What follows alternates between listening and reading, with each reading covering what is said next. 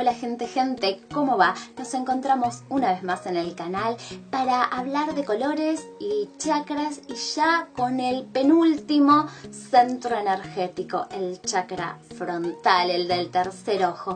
Quédate conmigo. Ya estamos terminando con con los colores y chakras. Ya estamos en el penúltimo centro energético de los siete principales, como les conté en el primer video, que si no lo viste lo tenés por acá arriba. Y nos queda el chakra frontal, que lo abordamos hoy, y el chakra corona, que será para el mes que viene. Y después vamos a ver con qué, con qué temas seguimos. Tengo, tengo ganas de hablar acerca de los arquetipos de las diosas, pero bueno, me lo estoy pensando. Eh, si tenés alguna idea, si hay algo que, te interesa, si querés tirarme alguna sugerencia, siempre es bienvenida. Eh, vamos con el chakra frontal. El chakra frontal se encuentra en la frente, en el tercer ojo, entre ceja y ceja rige lo que pensamos, nuestras ideas, nuestra conexión con el mundo interior y con el mundo de los sueños. Rige a nivel físico la cabeza, los ojos y los oídos.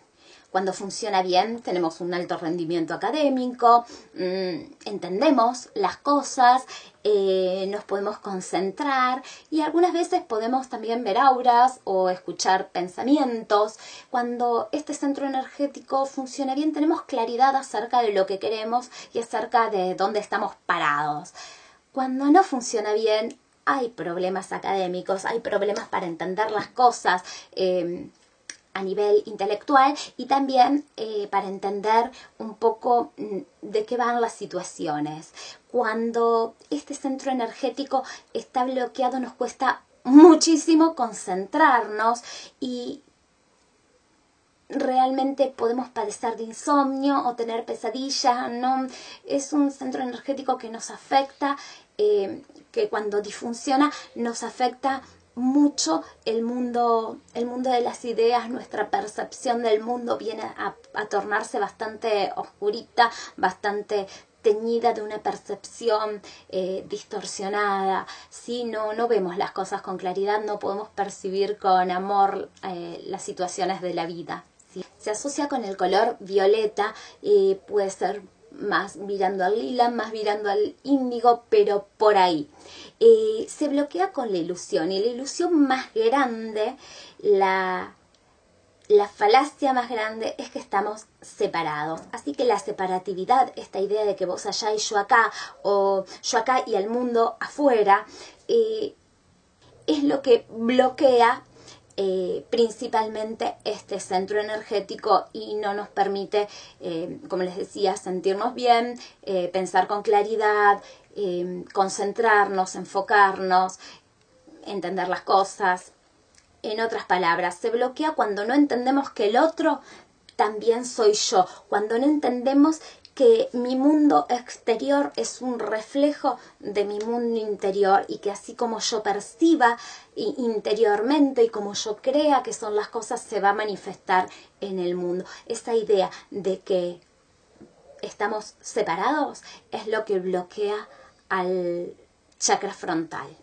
Cuando decimos yo para identificarnos con el ego, con la personalidad, con el cuerpo, en vez de decir yo identificando al ser que somos. Por ejemplo, cuando decimos yo soy así y no voy a cambiar, eh, estás aludiendo a un rasgo de tu personalidad y vos sos todas las posibilidades. Tal vez eh, te identificaste con cierta forma de ser y por eso construiste tu, tu personalidad con ciertos rasgos, pero eso es un constructo, no es lo que vos sos. Vos sos todo lo que quieras ser.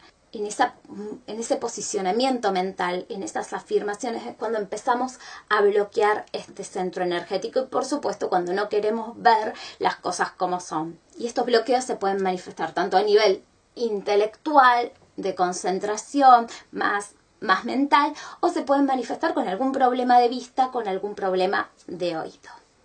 Yo en este video te traigo dos ejercicios para que, bueno, puedas ayudarte a desbloquear el centro energético si consideras que está que está bloqueado o para que puedas conectar con el mundo de las ideas. Pero te dejo por aquí un decreto que te va a ayudar también a poder desbloquear. Así que podés trabajar todo junto, los ejercicios de arte con este decreto que te va a venir súper bien y además podés mantenerlo en mente a, esta afirmación, este decreto para eh, que no sea solamente el momento en que haces el ejercicio el que trabajas interiormente, sino a lo largo de tu vida, eh, del día, ¿no? Poder tenerlo de, trasfondo, eh, de fondo en tu pensamiento, que sea algo recurrente, eh, te va a ir ayudando a, lograr eh, más equilibrio. ¿sí? Eh, lo mismo con todos los otros decretos que te dejé en los otros videos sobre centros energéticos y chakras. No, centros energéticos y colores. Bueno, te tengo dos ejercicios. Uno para conectar con el mundo de las ideas. ¿sí? Supongamos que no tenés el centro energético bloqueado, que realmente no tenés ningún problema ni de vista, ni de oído, ni de concentración, ni cognitivo y que te sentís súper bien, pero querés conectar con el mundo de las ideas. Un poco más porque tal vez sos una persona más práctica o que toma más acción y querés eh, conectar con lo con la imaginación, con tus sueños. Bien, para eso este primer ejercicio. Yo te sugiero que eh, antes de empezar este ejercicio eh, y el otro también, medites un poquito enfocándote en el tercer ojo, que puedes poner una velita y mirarla, eh, eso te va a ayudar a, a enfocar y, y después empieces hacer el ejercicio o que cierres los ojos, te enfoques en el tercer ojo, es decir, que lleves tu mirada aquí, hagas unas respiraciones, bajes un cambio y después comiences el ejercicio. ¿sí? Cualquiera de las dos formas, con los ojos abiertos la primera, con los ojos cerrados la segunda, te va a ayudar a, poner la atención, el foco en el chakra frontal. Eh, y después luego ya comenzás con el ejercicio. El ejercicio es muy sencillo, aguadas y colores eh, y color violeta, ¿sí? violeta, lila, índigo, por ahí. Em, deja que surja lo que quieras. Em, las cuerdas también nos ayudan a, conectar con los chakras superiores. Las cuerdas me estoy refiriendo a, a, un violín con tal vez este, una interpretación de Bach, ¿sí? No me estoy refiriendo a Brian May tocando la guitarra, ¿sí? Eh, ¿Se entiende? Entonces, para conectar con el mundo de, las ideas, primero te enfocas en el tercer ojo, luego aguadas, témpera muy aguada, un acrílico súper aguado, acuarelas, pigmentos con mucha agua, aguadas y color violeta y deja que salga lo que quieras porque lo que querés es conectar con tu mundo interior, conectar con tu mundo de las ideas. Trabaja con el color y fíjate que sale, ¿sí? Para equilibrar, para desbloquear este centro energético, el segundo ejercicio. También empezás meditando, enfocándote en el chakra frontal y luego trabaja con espirales. Haz espirales en sentido expansivo y espirales a la inversa, eso te va a ayudar a desbloquear este centro energético y trabajarlo o con crayones o con óleo pastel o con tizas pasteles. ¿sí? Si no tenés nada de esto, con lápices violetas, siempre con el color violeta, violeta, lila, índigo y haciendo los espirales en los dos sentidos. Bien, pero antes de terminar, a mí me gustaría que charlemos un poquito acerca de qué pasa cuando los niños tienen bloqueado este centro energético. ¿Por qué? Porque me van a llegar las preguntas después de que salga este video preguntándome si un chico que, tiene problemas de concentración en la escuela o que tiene tal vez este TDAH tiene un bloqueo en este centro energético y cómo hacer y si puede hacer los mismos ejercicios, en fin. Así que me adelanto y respondo que seguramente te viene bien. Y si no, le pasas este video a alguien que te parezca que le puede servir. Bien, si un chico tiene problemas de concentración, problemas de aprendizaje, sí tiene un bloqueo en el chakra frontal, ¿sí? Ahora, que un chico sea disperso, que un chico eh, tenga déficit de atención, que un chico tenga hiperactividad, no necesariamente quiere decir que tiene TDAH, porque la T es de trastorno. Y un trastorno es una lesión en el lóbulo frontal. Un trastorno es tener una química diferente en tu, en tu cerebro, ¿sí? Entonces, que un chico tenga déficit de atención o hiperactividad no necesariamente quiere decir que necesita medicación psiquiátrica.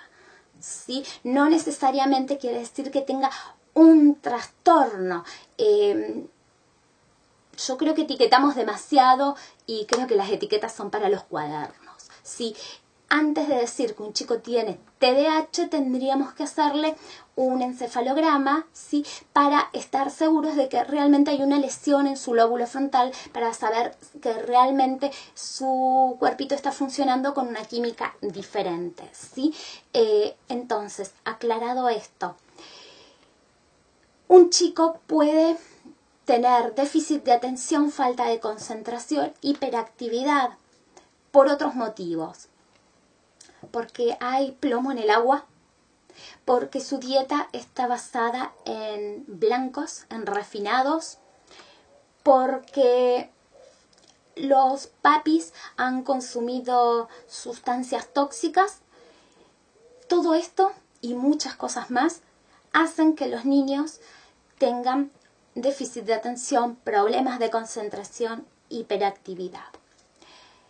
También que haya problemas en casa. ¿Por qué? Porque eso no nos permite concentrarnos, eso nos hace tener la cabeza en otro lado, eso nos hace querer llamar la atención. A ver, si a los adultos nos peleamos con la pareja y nos cuesta concentrarnos, no tenemos trabajo y nos cuesta concentrarnos, estamos preocupados porque tenemos un familiar enfermo o, nos estamos haciendo algún estudio médico, nos cuesta concentrarnos, imagínense a una criatura. Es totalmente lógico que no se pueda concentrar, eh, que no quiera ver esa realidad, ¿sí? De, los papis peleando en casa, eh, de carencia, ¿sí? Entonces, y ojo con las etiquetas, ¿sí? Y sugerencias, ya que estamos. Eh, si te dicen que tu hijo tiene eh, TDAH, hacele los estudios. Eh, hacele los estudios antes de medicarlo. ¿sí? Las drogas para TDAH eh, son bastante aditivas eh, y en países como Estados Unidos que les daban las pastillitas en la escuela misma para mantenerlos calmaditos a los chicos, han comprobado, están comprobando que los chicos que han tomado estas medicaciones son mucho más propensos al suicidio y a la adicción a la cocaína. Entonces, ¿por qué? Porque se ha medicado a chicos que no necesitaban la medicación. Se ha medicado a chicos porque tenían la conducta de déficit de atención, de falta de concentración, de hiperactividad, pero no tenían el trastorno, ¿sí? No tenían la lesión en su lóbulo frontal. Entonces, eh, tenemos que tener mucho cuidado. Mi sugerencia, mi sugerencia como educadora, yo no soy médico, por eso mi sugerencia, llévalo al médico, hacele todos los estudios y en todo caso después te empezás a plantear el tema de una medicación. ¿sí? Estamos en un mundo donde todo lo queremos resolver con una pastillita rápido y que nada moleste, pero yo te sugiero que te banques un poquito la molestia, eh, tener un chico que, que, por ahí es difícil de, de, tolerar porque nos rompe los esquemas, porque nos demanda mucha atención, porque no encaja en el sistema educativo este eh, tan, tan venido abajo que tenemos. Que te tomes la, la molestia de llevarlo al médico, de hacerle todos los estudios y en todo caso después te planteas una solución. ¿sí? Ahora, tenga o no tenga el trastorno, si tiene la conducta, este ejercicio que te voy a contar te va a venir súper bien para ayudarlo. Antes que nada te sugiero una música minimalista, una música que tenga pocos elementos, porque eso le va a ayudar a bajar. ¿Sí? Busca en YouTube música minimalista, eh, música minimalista infantil y vas a encontrar este, alguna, alguna melodía bonita, ¿sí? Eh, eso puede estar en tu casa. Mientras más grites, más te enojes, más caos haya a su alrededor, más, eh, más le va a costar concentrarse y enfocarse, ¿sí? Como nos pasa a los adultos también. Enseñale alguna meditación que puede ser que mire una vela, puede ser una meditación guiada, puede ser enfocarse en el tercer ojo, enseñale una meditación. ¿Por qué? Porque y, que la practique con frecuencia. Los chicos meditan, a los chicos eh, les gusta meditar. ¿Sí? Eh, y además hay muchas clases de yoga para niños, de meditación para niños, y si no, eh, hay ejercicios de, arte en este canal donde podés encontrar cómo meditar eh, con arte y les va a ser bien por lo siguiente. La meditación genera un espacio de silencio, nos acostumbra a tener un espacio de silencio y de autoobservación, va desarrollando ese espacio de silencio que hay entre lo que sucede afuera y mi reacción. Algo que un niño con déficit de atención eh, no tiene, reacción inmediatamente, ¿sí? No tiene ese espacio de silencio entre el input, entre lo, lo que el entorno está generando y su reacción, ¿sí? No tiene desarrollado o tan desarrollado el freno inhibitorio, ¿sí? Entonces, lo que la meditación va a hacer es ir espaciando ese espacio de silencio, lo que va a hacer es ir ayudándole a desarrollar ese freno inhibitorio eh, y a no tener una reacción tan, tan rápida, tan inmediata, poder pensar antes de actuar en criollo. Así que musiquita tranquilita y meditación, ¿sí? Eh, desde el arte, mandalas. ¿Por qué? Porque los mandalas nos generan orden. Así que mandalas de afuera hacia adentro, porque lo que queremos, y esto está en otro video que por acá te dejo, de afuera hacia adentro lo que hace es mm, generar introspección, que no estemos tan expansivos y que podamos ir hacia adentro, a encontrarnos con nosotros. Que lo trabajen con color violeta, violeta lila índigo, ¿sí? Eh, que nos va a ayudar a equilibrar este este centro energético y que elijan figuras geométricas, cuadraditos, triangulitos, circulitos y todos los derivados con líneas rectas.